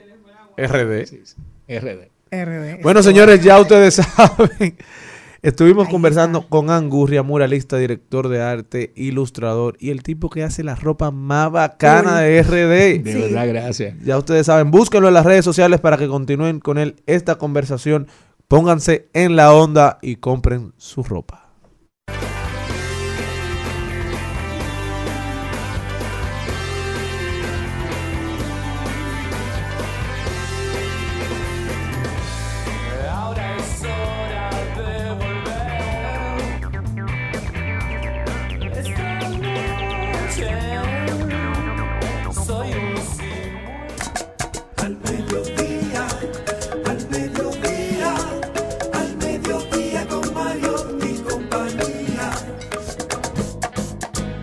Trending, Topics. Al mediodía con Mariotti y compañía. Presentamos Trending Topics. Estamos de vuelta, mi gente. Muchísimas gracias por continuar con nosotros en Al Mediodía con Mariotti y compañía, donde ponemos alas a las palabras para llegar hasta ustedes con información sin sufrición por Rumba 98.5, Mambo 94.3 y Premium 101.1. Vamos a ver cuáles son las principales tendencias. Para dónde me llevas, Jenny. Orlando Jorge Mera, porque al asesino confesor le dictaron 30 años de prisión ayer a cumplir en la cárcel de Najayo, fue, es una de las tendencias para todas las noticias están vinculadas a ella, entre ellas su hermana, que hablaba que ha sido terapéutico el poder ella describir cómo se sentía dentro de un tribunal delante de la persona que cegó la vida de su hermano. Y también las declaraciones de la primera dama que decía, debería existir cadena perpetua en República Dominicana a partir precisamente de esta sentencia contra Orlando Jorge Mera. También es tendencia la dominicana Carmen Martínez, que fue nominada siete veces en diferentes categorías a los premios Emmy que se celebran este 10 de junio de 2023 en los Estados Unidos. Ella actualmente se desempeña como presentadora de Telemundo en Boston y fue nominada como mejor anchor de noticias por su trabajo en el citado noticiero. Felicidades para ella, una dominicana poniendo nuestro nombre y nuestra bandera en alto en territorio extranjero. Bueno, también es tendencia nuestra buena amiga Marielena Vázquez, presidenta del Consejo Directivo de Pro Competencia, quien en el periódico El Dinero le ha dado un titular que la gente está comentando. Y ella dice que las acciones de Pro Competencia influyen directamente en el bolsillo de todos los consumidores y usuarios. Felicitar a nuestra amiga María Elena Vázquez. Otra de las tendencias es Madison Anderson, la ganadora de la Casa de los Famosos, donde estuvo participando la materialista, que ganó el concurso, pero perdió el novio. Ah, después de tres meses, al Ya, parecer, bien, tiene, dice ella, y cada vez que le han dicho, dime de tu novio, dice, estoy centrada, en enfocada en mi En triunfo. cuarto lugar, en ¿no todo". quedó? No, en la primer lugar. Sí. La que ganó, la que ganó, ¿A la que ganó. te gusta la farándula? Cuéntame, ¿de qué era que se trataba este? Es un reality. Reality. Es lo mismo que Big Brother, lo único que con personas que siempre tienen cierta relevancia dentro del ámbito, eh, sobre todo del entretenimiento. Es una cadena. Ahora buscaron a una muchacha que decía las cadenas los comentaristas expertos que tenían la vista en esta joven que había sido aspirante a Miss Universo, la pusieron en la reality y que por ahí vendrán proyectos de trabajar en Telemundo. Tuvo muy buenas audiencias y ella fue la que ganó en la, la, mm, el premio eran 200 mil dólares más todo, sí, pero también la, la materialista dijeron eso mismo, que llegó a, a acumular unos 100 mil dólares de, de- durante su concurso, que llegó como cuarta finalista. Bueno, pero entre OnlyFans y, y ese esa- y esa joven está en OnlyFans? La materialista está rica, rica. ¿Qué ella- ¿Cuál es el contenido que ella expone? Búsquelo, profesor. ella, búsquelo. ella lee para, Ponga la para ganancia de cosas. su Yo no chelito. pongo, yo no pongo una tarjeta de crédito mío en nada que se llame OnlyFans. Señores, también en tendencia Haití. El canciller Roberto Álvarez dijo en la Organización de las Naciones Unidas, en el Consejo de Seguridad más específicamente, que por qué, que le expliquen la razón de, por la cual nadie hace nada respecto a la crisis haitiana después que los, las autoridades haitianas y también las autoridades dominicanas siguen pidiendo una intervención diciendo que la democracia, que el Estado, que el gobierno haitiano se diluye en el tiempo y cede ante las presiones extranjeras, cede ante las presiones de las bandas internas, problemas serios. El presidente dominicano también se refirió al tema y con tantos problemas que uno tiene, porque cada vez que el presidente habla de este tema dice que Haití no será un problema nunca para la República Dominicana. Es decir, que, que para la seguridad dominicana el problema haitiano, que no tiene solución dominicana, tampoco representará un problema. Con tantas cosas que sí son problemas aquí en República Dominicana, como el costo de la vida, como, el costo de los combustibles, ¿verdad? Yo quisiera saber cuándo será que el presidente se, se dirigirá a estos temas. Ya sabemos que Don Hito Bisonó no, no quiere responderle a la prensa, ¿verdad? Se ha dedicado a ignorarla. Veremos cuándo, cuándo tendremos noticias de lo que está pasando. ¿Qué más, Jenny? Eh, se murió la Oh. una muchacha que quería hacer la vida de que quería ser igualita a um, Kim Kardashian tenía más de 15 operaciones murió de un paro cardíaco precisamente tenía un OnlyFans tenía más de 600 mil estoy buscando el nombre que se me perdió más de 600 mil seguidores Seguidores. y ahora la familia está pidiendo a todos sus seguidores que al menos donen un GoFund Ajá, no. GoFundMe. GoFundMe para que le den un dinero para poder enterrarla con 40 mil dólares el próximo 4 de mayo. La mujer se operó porque ella quería ser la próxima Kim Kardashian. Era impresionante. No, no, no, no. Era impresionante. Anormalmente, esa mujer se mutiló, parecía una avispa. O sea, eran dos bolas aquí arriba de senos, Mira, era una cintura imposible. paz, no, no, no, no. Pero de verdad, la pobre. Señores, usted nunca, por más que usted quiere ser linda, Ve, métete salud y do- mental. dona 10 dólares. Yo. También en tendencia, señores, el, el estudiante Dennis Barnes. Dennis Barnes batió el récord de la mayor cantidad de becas recibidas por último año de escuela de secundaria con destino a la universidad. Barnes pertenece a la Secundaria Internacional de Nueva Orleans, en Luisiana, y desde sus 16 años él está aplicando a diversas becas. Obtuvo la aceptación de 125 universidades y recibió, eso equivale a más de 9 millones de dólares en becas. Richard Medina está con nosotros. Richard, tú obtuviste una beca, ¿verdad? Para estudiar en Harvard, ¿no? Sí, sí. O sea, que tú sabes lo difícil que es ese proceso de aplicación. ¿Cómo- O sea, esa, eso que acaba de lograr ese muchacho es fácil. Para nada, para nada. ¿Qué implica un proceso de aplicación en una universidad norteamericana? En el caso de él que va a licenciatura, él tiene que demostrar que le fue muy bien en los, los exámenes estandarizados, lo que se llama el SAT, SAT. Además de eso, debe demostrar que le fue muy bien durante todo el bachillerato a nivel de calificaciones y que él participó en varias actividades curriculares. Por ejemplo, que estuvo tocando algún instrumento de música, Deporte. de, eh, club de debate, deportes, eh, gobierno estudiantil, etcétera. Y que también tiene involucramiento en la comunidad. O sea, que él hace algún trabajo, ya sea en la iglesia, ya sea en lo que sería una junta de vecinos allá, que impacta positivamente en la comunidad. O sea, que no es solamente la escuela o los libros. O sea, que es un proceso sumamente tedioso, complicado y que demanda muchísimo. Poca gente ha podido tener tantas ofertas. Hay muchos que ni siquiera llegan a uno. Imagínese usted 125. Así mismo. Felicidades para él. Nosotros continuamos. Estas fueron las principales tendencias. Vamos a hablar un poquito con don Richard Medina. Esa mujer. Estoy cansado de pensarte con el pecho roto. Hay sol, pero hace frío desde que no estás. Me paso tomando, mirando tus fotos, queriendo borrarlas, pero no me da. Hubiera dicho lo que siento. Al mediodía, al mediodía, al mediodía con Mario y compañía. Ni es de la Meca, ni es de Medina. Es buen cristiano. Nada de musulmán. Cree en Dios y las ciencias. Voló de Harvard y cayó aquí. Con ustedes, Richard Medina. Está con nosotros don Richard Medina, economista, profesor, dirigente, de todo como en botica. Richard, el más completo. ¿Cómo estás? Muy bien, gracias Charlie. Espero que todos estén bien, todos aquellos que nos escuchan a través de esta gran emisora 98.5 FM Rumba. Richard, cuéntanos qué, nos tienes para hoy. ¿Qué está pasando en el mundo de, de la economía de la República Dominicana? Bueno, hoy yo quisiera conversar un poquito sobre el tema de precios de los combustibles. Como todos sabemos, República Dominicana no produce una sola gota de petróleo. Y al no producir una sola gota de petróleo, no produce gasolina.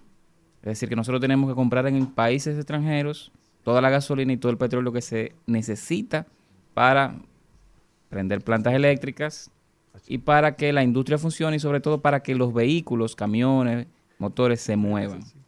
Entonces, al nosotros tener esa realidad, tener que importar, es importante conocer cuál es o de dónde sale el precio final de las gasolinas. Lo primero es que la gasolina tiene una fórmula. Aquí hemos oído mucho del tema de formulita con el precio de la gasolina, pero realmente tiene una fórmula. Y la fórmula está descrita en la ley 112.00 de hidrocarburos y en su reglamento de aplicación, que es un decreto del presidente en ese momento de Hipólito Mejía.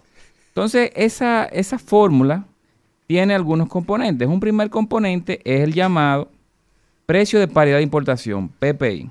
Como yo les dije, el, la gasolina, las gasolinas, porque aquí no, no tenemos producción de petróleo, tienen que importarse. Entonces el PPI es el precio de la gasolina que se compra en algún país extranjero, generalmente en el Golfo de, de México, en Texas, y se trae acá a República Dominicana. Luego de hacer todo ese proceso de traerla, de transporte y de comprarla allá, tiene un precio en pesos aquí puesta en República Dominicana en el puerto. Entonces, eso es lo que se llama precio de paridad de importación. Y está compuesto, obviamente, por el precio de la gasolina en el puerto de Estados Unidos, llamado FOB. Está también compuesto o tiene un costo de flete, es decir, el barco que la trae tiene un, cobra un dinero. Ese barco también necesita que usted tenga un seguro para traer la mercancía, que es lo que es el costo de, de seguro, de seguro marítimo. Hay costos bancarios de usted tener que transferir dinero allá, de tener que hacer, eh, se le devuelve cualquier pago. Bueno, hay unos costos bancarios, otros costos. Y también cuando llega aquí, eso llega a una terminal, ya sea de refinería o de algún otro importador. Y tiene una especie de costo asociado con el manejo de esa terminal. ¿Por qué? Porque cuando usted la, trae la gasolina o trae el petróleo para refinarlo, en algún lugar hay que depositarlo, hay que gestionarlo. Entonces, todo eso se suma y le da lo que es el precio de paridad de importación, que es el valor de la gasolina o de las gasolinas puesta en el puerto dominicano.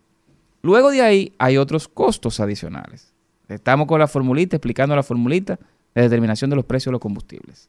Otro costo es el eh, costo de distribución, costo de transporte y el costo eh, del intermediario. Es decir, que todo aquel que trabaja, ya sea llevando la gasolina con el transporte o en una terminal, es decir, en una bomba, tiene un margen de beneficio que se le carga al precio final.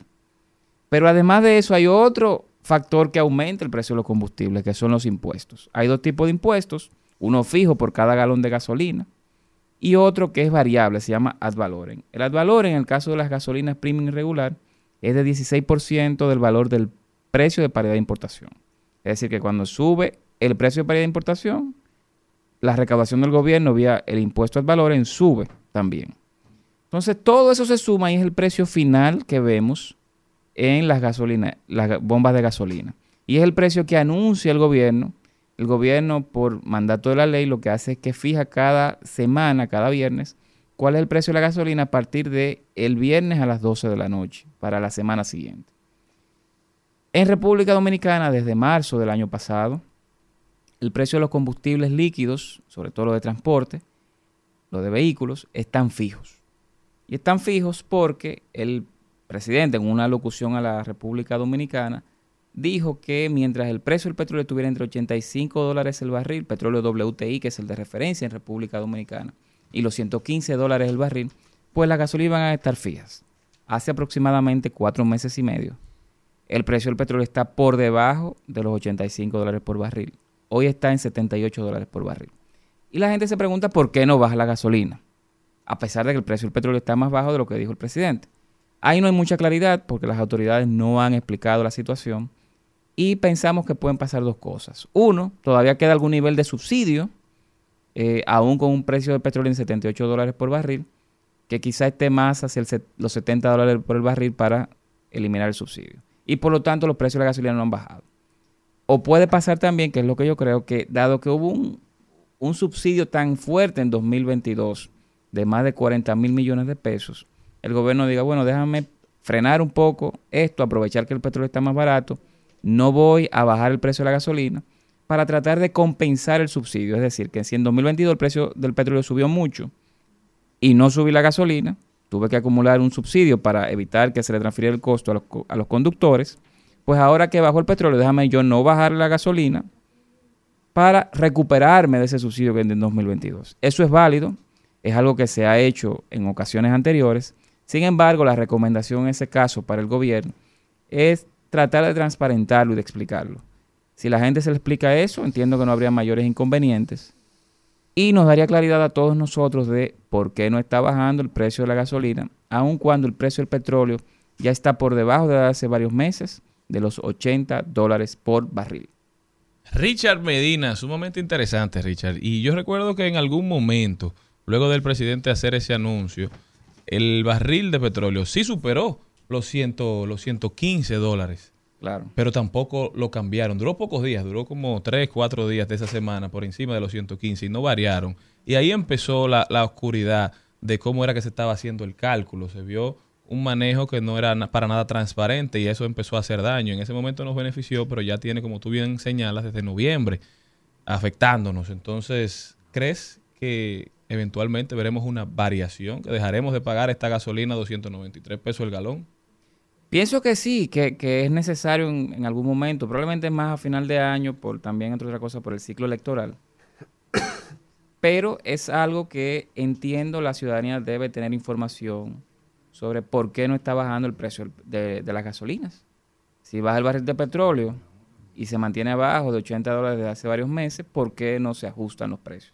Y como te digo, pienso que es porque se está compensando el subsidio de 2022, lo cual es algo válido, pero sí sería bueno no estar en opacidad con el tema, sino informarlo para que la gente esté edificada sobre el asunto. Richard Medina, muchísimas gracias por haber estado con nosotros. ¿Cómo puede la gente continuar esta conversación contigo, Richard? Tan interesante. Pueden escribirme a mi Twitter, dame mention allá, a Richard Medina G, arroba Richard Medina G. Ya saben, si quieren aprender, si quieren obtener mucho conocimiento que agrega valor, todos a seguir a Richard Medina en Twitter y en todas sus redes sociales. No se me van de ahí que nosotros ya continuamos. que no te di, te lo hubiera robado. Extrañarte me tiene con los ojos colorados. No es lo mismo estar solo que estar solo enamorado. Dije que te olvidé,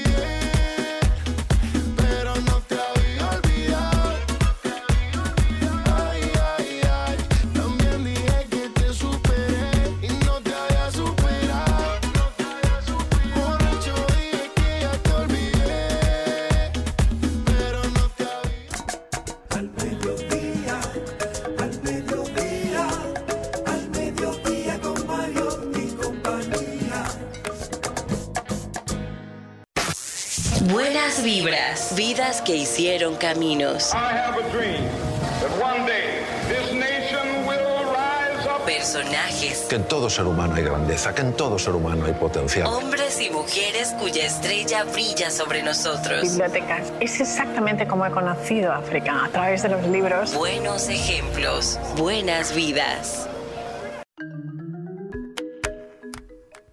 El día de hoy vamos a hablar de Viola Davis, es una actriz afroamericana, nacida el 11 de agosto de 1965. Es una mujer que se ha podido destacar en teatro, en películas, en series de televisión. Incluso se habló de que iba a encarnar el papel de Michelle Obama como en una serie llamada La Primera Dama. También ha sido nominada cuatro veces al Oscar y siendo ganador por la película Fences en el 2017. Una de las películas que más han marcado dentro de todo su de toda su trayectoria es The Help en español, Criadas y Señoras, que fue una película del 2011 donde hablaban de todas esas criadas negras que, que- que levantaban las familias de esas empleadas blancas y cómo esa sociedad, cómo las trataban una vez que ella llegaba a cierta, cierta edad. Una de las frases más importantes que ella, cuando estaba en ese papel de Amy como criada, le decía a una niña blanca era, eres gentil, eres lista, eres importante. Y eran tres cosas que ella quería que esa niña de esa época reconociera, porque estamos hablando de una época que se hablaba cerca de la década del 50, donde las mujeres no tenían el mismo papel que tienen el día de hoy. Es una película sumamente conmovedora y que hizo un antes y un después. También, hace poquito tiempo, acaba de encarnar una película producida por Ben Affleck, en la cual eh, se llama Air, que habla de la parte de Nike y toda la negociación con Michael Jordan, donde, donde él no aparece, Michael Jordan, pero cuando le dijeron toda esa historia detrás, quiénes fueron las personas importantes, estaban sus padres. Y cuando le dijeron, ¿quién crees tú que puede encarnar el papel de tu madre? Dijo, si no es Viola Davis, no quiero que no sea, no, no habrá nadie que podrá reemplazar el papel de mi mamá en ese momento, por su temple, por su talento, por todo lo que ella ha significado. Y ha sido así, y él se sintió sumamente orgulloso del resultado que ha tenido esta película, teniendo a Viola Davis encarnando el papel de su madre. También ha tenido seis premios del sindicato de, autores, siendo la eh, actriz afroamericana con más galardones de este, de este premio. También tiene un premio Emmy, un Globo de Oro, dos premios Tony por sus obras de teatro. Y sobre todo, en el 2018 salía dando unas declaraciones que la gente le decía, eres la Mary el strip negra. Ella decía, me encanta. O sea, quieren decir que tengo un talento muy bueno porque Meryl es unos años mayor. Dice ella, así mismo quiero que me paguen como una Meryl Streep. Y entonces hablaba de esa división de derechos que hay entre las actrices blancas y la de afrodescendiense. Ella siempre ha luchado por los derechos de todas estas mujeres afroamericanas, el valor que se les tiene que dar como actriz dentro de la industria, el papel que han tenido que hacer y todo lo que ha podido dar con su carrera. Es madre de una, una niña que adoptó en el año 2011 y desde hace, desde hace 20 años está casada con un actor también que le ha dado la estabilidad a su familia. Así que hoy quisimos presentar la vida de esta Viola Davis que nació el 11 de agosto de 1965. Y quiero despedirme con las mismas frases de una de las canciones que vamos a escuchar a continuación cuando salgamos, que es La victoria es mía. De ella, recuerda siempre que eres gentil, eres importante y eres lista.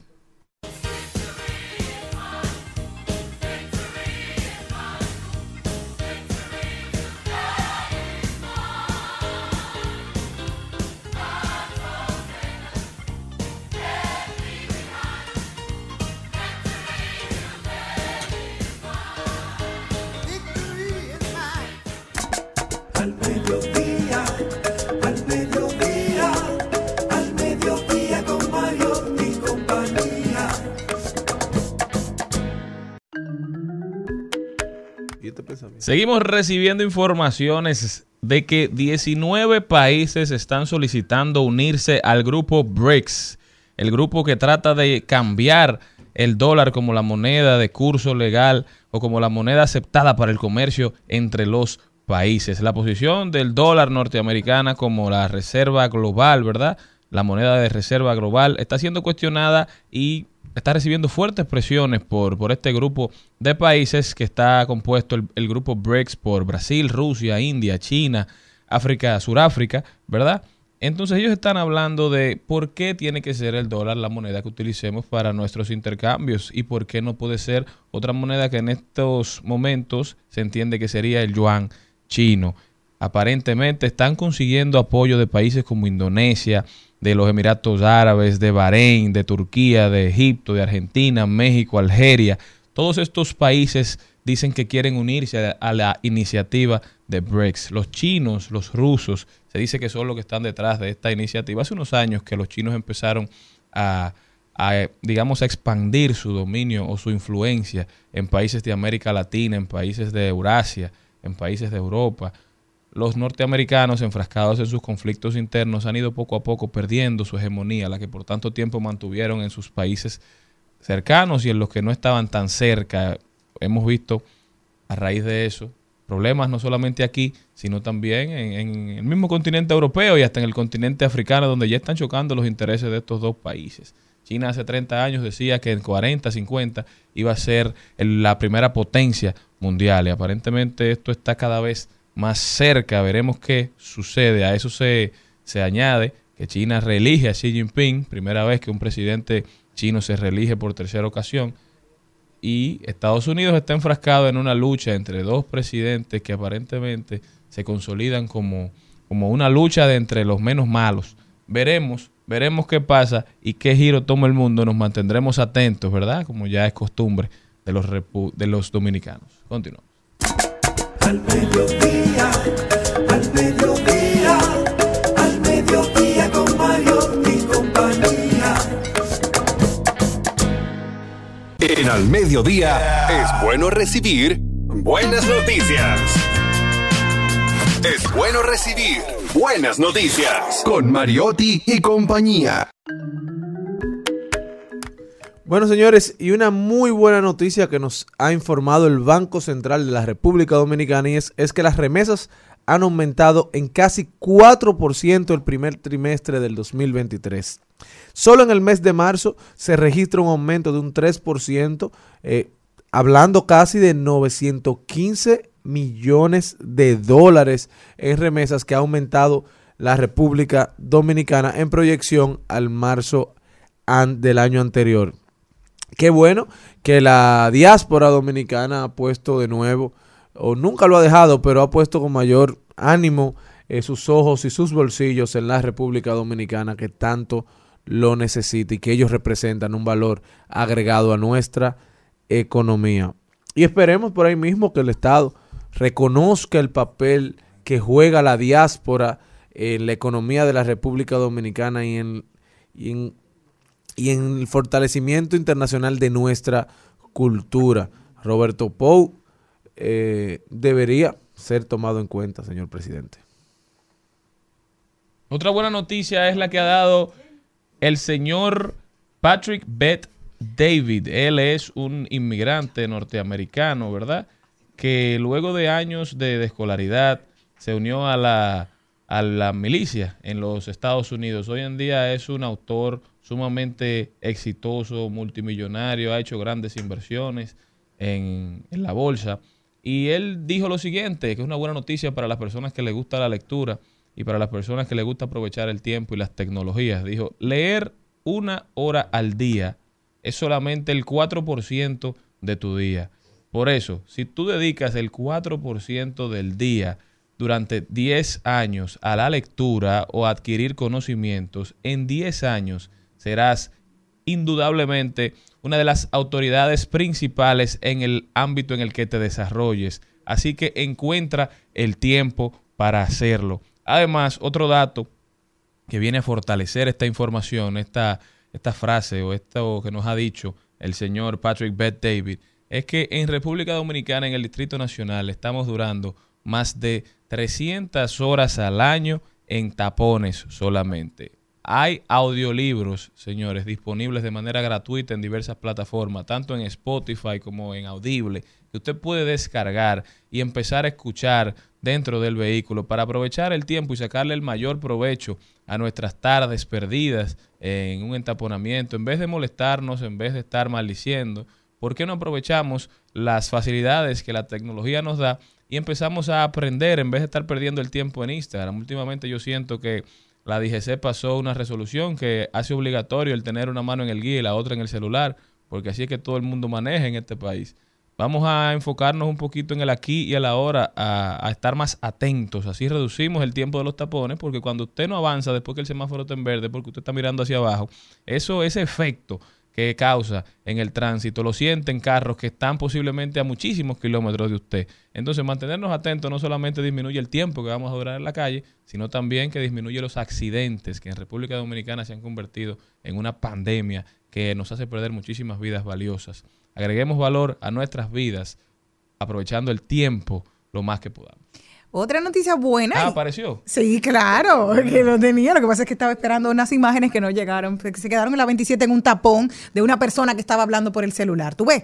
Eh, Por eso no llegaron.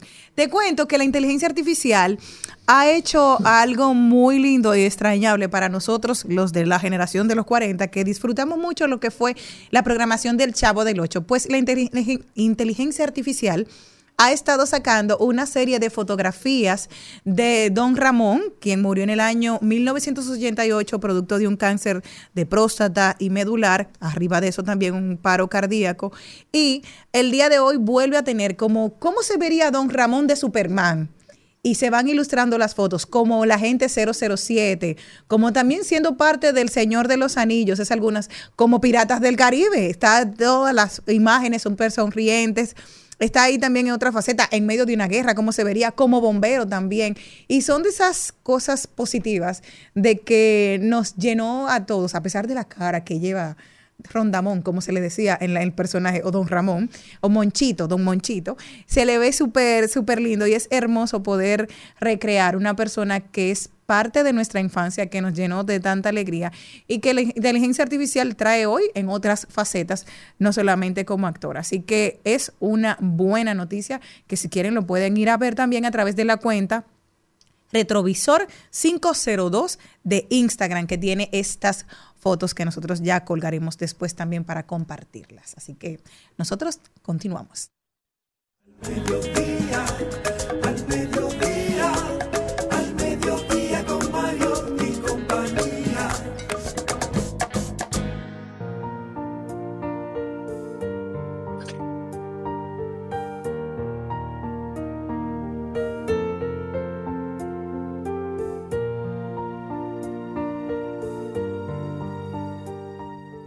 Angelita García de Vargas está con nosotros para reflexionar directamente desde el alma, la siempre esperada, la siempre aclamada. Bienvenida a su casa. Hola, muy buenos días, bueno, buenas tardes a todos, mis queridos eh, hermanos de la vida.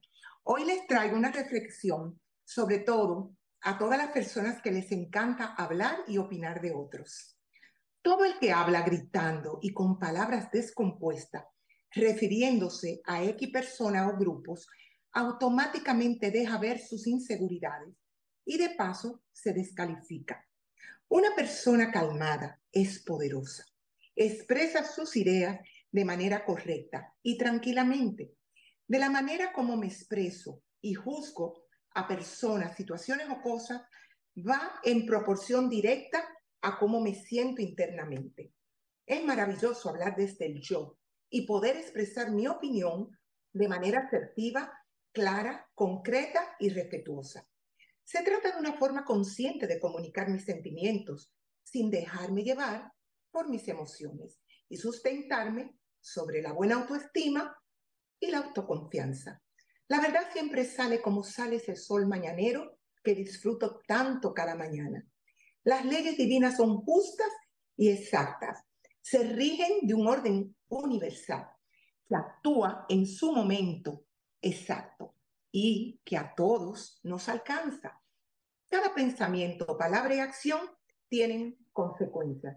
Por eso vengarse genera consecuencias muy paupérrimas y nefastas al que las realiza. La gente sabia y con buenos grados de evolución razona y se dice siempre esta maravillosa frase que yo repito todos los días de mi vida. Antes de lo agradable, elijo hacer lo correcto. Por eso, cuando quiero un cambio, empiezo por mí. Por eso respetarse a uno mismo es el arte del bienestar interno. Por eso hay que tener muy en cuenta de la manera como me expreso y cómo opino de los demás, porque hay un dicho o una frase muy sabia que dice así, como Juan habla de Pedro, dice más de Juan que de Pedro. Así finaliza en el día de hoy mis reflexiones desde mi alma, desde mi amor, Angelita García de Vargas. Muchísimas gracias, doña Angelita, siempre, siempre dándonos mucho de qué reflexionar, ¿verdad? Para hacer lo agradable es mejor hacer lo correcto. Qué tremendo aprendizaje deja doña Angelita que hay que tenerlo en cuenta siempre y andar con él como si se tratara de nuestra mochila de vida. Porque la vida, eh, eh, día a día tomamos cientos de decisiones sin darnos cuenta. Entonces, cuando tenemos pendiente que lo correcto supera lo agradable, yo creo que nos conducimos a, a ser mejores ciudadanos. Mejores personas. Totalmente, totalmente.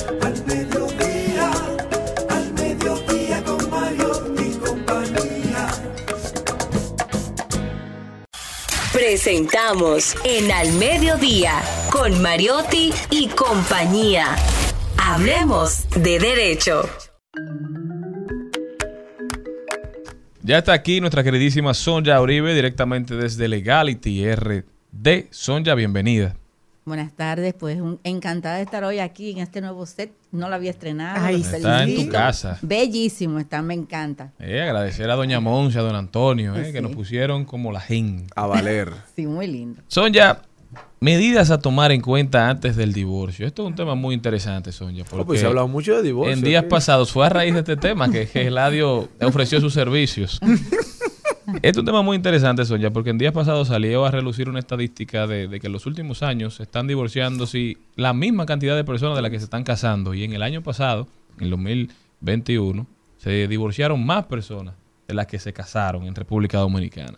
Algo está pasando, pero lo, que no debemos poner en duda es que estas decisiones no son tomadas a la ligera y hay que tomar algunas previsiones, digamos. Cuéntanos cuáles son tus consejos. Bueno, ciertamente, eh, nosotros que tenemos que ir con cierta regularidad a los tribunales, pues nos damos cuenta que los roles de audiencia están llenos completamente de este tema de las demandas en divorcio. También vemos cómo eh, muchas veces eh, se inicia ese proceso de divorcio, pero las personas no tienen quizás los conocimientos exactos de en qué se están eh, encaminando, a qué se están llevando. Y para hablar de esto es importante resaltar un tema jurisprudencial que con relación a que una vez la persona ha decidido eh, hacer un divorcio, existen dos formas de hacerlo. Usted lo hace por mutuo acuerdo, que esto no tiene mayores connotaciones que aquellas, la voluntad de las partes, cómo, cómo se sienten, con, cómo lo quieren hacer. Pero hay uno que es quizás uno de los más controversiales porque ya no es un, no es un convenio, no es un acuerdo, sino cuando ese proceso se convierte en litigioso. La Suprema Corte de Justicia y eso ha sido refrendado por el Tribunal Constitucional, ha establecido que eh, en las demandas de divorcio prima el mismo principio de eh, eh, del código del artículo 1315 del Código Civil. ¿Qué significa eso? Que todo aquel que inicia una acción tiene que probarlo. La ley 1306, que es del año 1937, establece una serie de causales para el divorcio, dentro de las que aparte del mutuo consentimiento está el tema de la incompatibilidad de caracteres, la ausencia del cónyuge, la embriaguez, las sevicias o injurias graves, etcétera. Pero ¿qué es lo que ha dicho la Suprema Corte? Que independientemente de esas acciones existan o usted demande por eso, cuando usted llega al grado de jurisdicción, usted tiene que probar esas acciones. No le basta simplemente con que la con que usted entienda que ya el desamor, el desafecto que existe en la unión, pues no permite que se dé, sino que hay que hacer una, un tema probatorio. Entonces, por eso el tema de hoy está encaminado precisamente a cuáles son esas pruebas que usted tiene que llevar al tribunal una vez usted ha decidido iniciar este proceso. Y por ejemplo, en el caso de el caso por excelencia, la prueba por excelencia, en estas materias es, el, es, el, es la prueba testimonial. Usted tiene que hacerse acompañar y tiene, previo de iniciarlo, usted estar segura de cuáles son aquellas personas que van a ir al tribunal a rendirle testimonio ante un juez de cuáles son esos hechos que han hecho que la vida conyugal sea insostenible, de que la y no y no solamente la vida eh, familiar, sino también que la social, o sea, socialmente pues existe una perturbación que lleva a la a, la ruptura de esa unión matrimonial. No basta simplemente con la voluntad. Eh, adicionalmente a esto, eh, existen otros tipos de pruebas que, en el caso de, de una infidelidad, de, de- de cualquier hecho que constituyan eh, temas notorias, declaración, pues podría conllevar también una prueba que se podría llevar a los tribunales precisamente para forjar el criterio del juez y que éste proceda a hacer un pronunciamiento de divorcio. Eh, Te quiero preguntar algo, Sonia, porque hay algo que me ha llamado muchísimo la atención y es de un jugador, futbolista, él es marroquí, con una, con una cantante española, con una actriz española, Hiba Habuk, se está separando de su esposo Hakimi. ¿Qué pasa con ella? Él está acusado de que supuestamente había estado violentando sexualmente a una joven y ella dijo, ok, me voy a separar de ti. Me voy a separar. Dice, quiero 10 millones de euros para mí. Pero él tiene todos los bienes a nombre de su mamá. Aquí hay muchas personas que normalmente utilizan ese recurso también para no, que lo que hacen es que déjame, ver, ok, yo tengo un primo, déjame, déjame ponerlo a nombre de Charlene, déjame ponerlo a nombre de Cristian, y yo no tengo nada. Y al momento de yo divorciarme, por ejemplo, no me quedo sin nada porque yo tengo estos testaferros. Aquí, ¿cómo tú lo podrías hacer? ¿Hay esos casos en los tribunales aquí en República Dominicana? Bueno, lo que pasa es que tú tienes que, eso va a depender eh, bajo qué régimen tú te encuentras casada. Si tú te encuentras casada bajo un régimen de comunidad de bienes, un régimen de encanasciales o de separación de bienes, eso va a depender mucho. Si, si todos los bienes que, que ha habido durante el matrimonio se dividen 50 y 50. Ahora bien, eh, ese tema de la simulación eh, eh, que se puede dar eh, durante el matrimonio también tiene sus penalidades. Si una persona viene y pone un nombre de otro con la idea de que eso no entra en la partición, pues eso, es- eso está penalizado evidentemente con la pérdida del derecho de aquel que quiere simular esa, esa, e- e- esa no, no derecho de propiedad. Lo que pasa es que hay que probar la simulación. Tú tienes que probar que efectivamente tú la persona está sacando bienes de su patrimonio para engrosar el patrimonio de otro. Pero eso va a operar siempre y cuando tú estés casado bajo el régimen de la comunidad de bienes.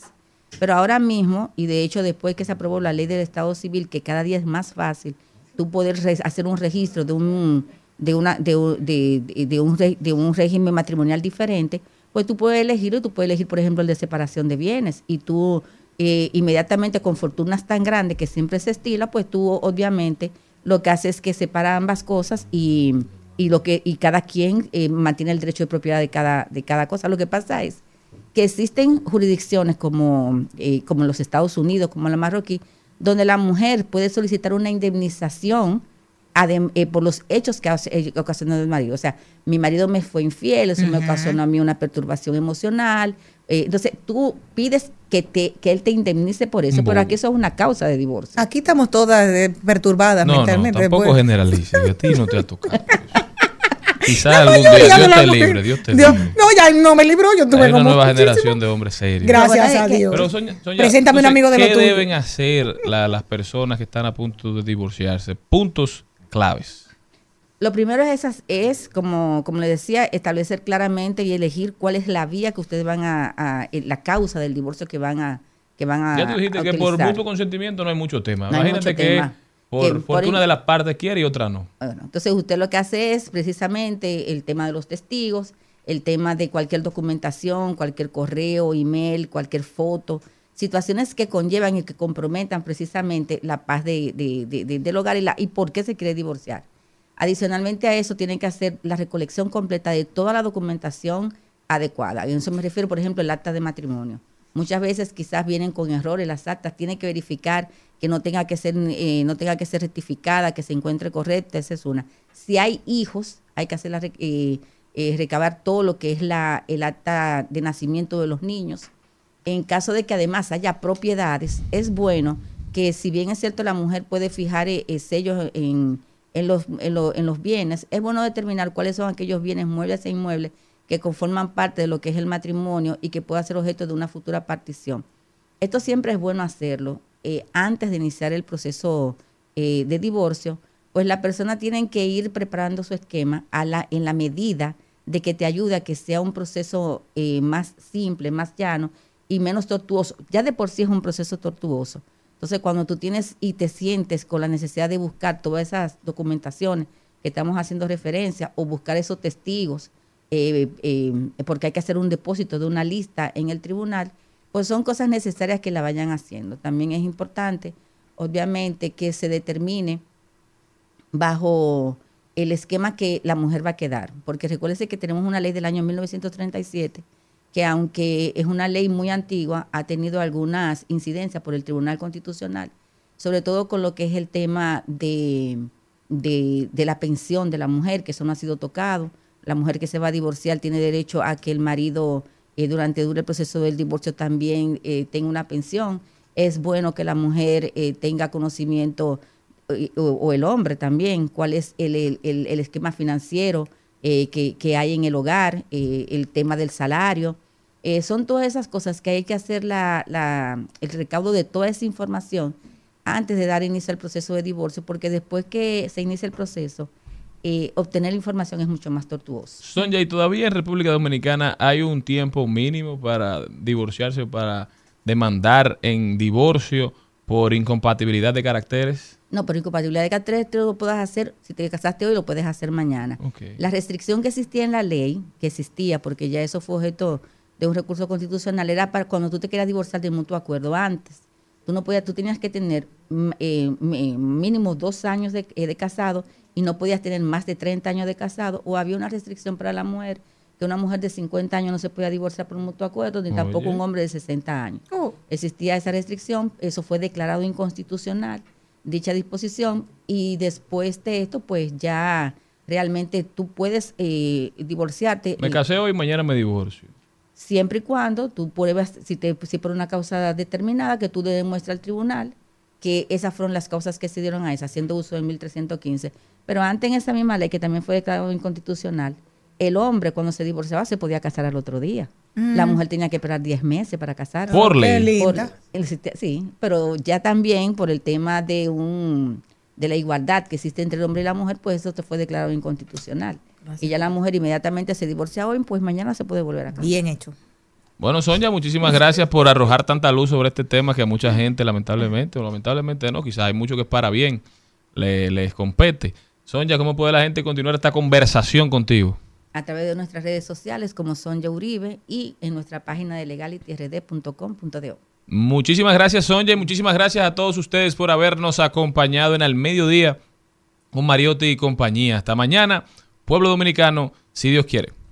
Hasta aquí, Mariotti y compañía. Hasta aquí, Mariotti y compañía. Hasta mañana.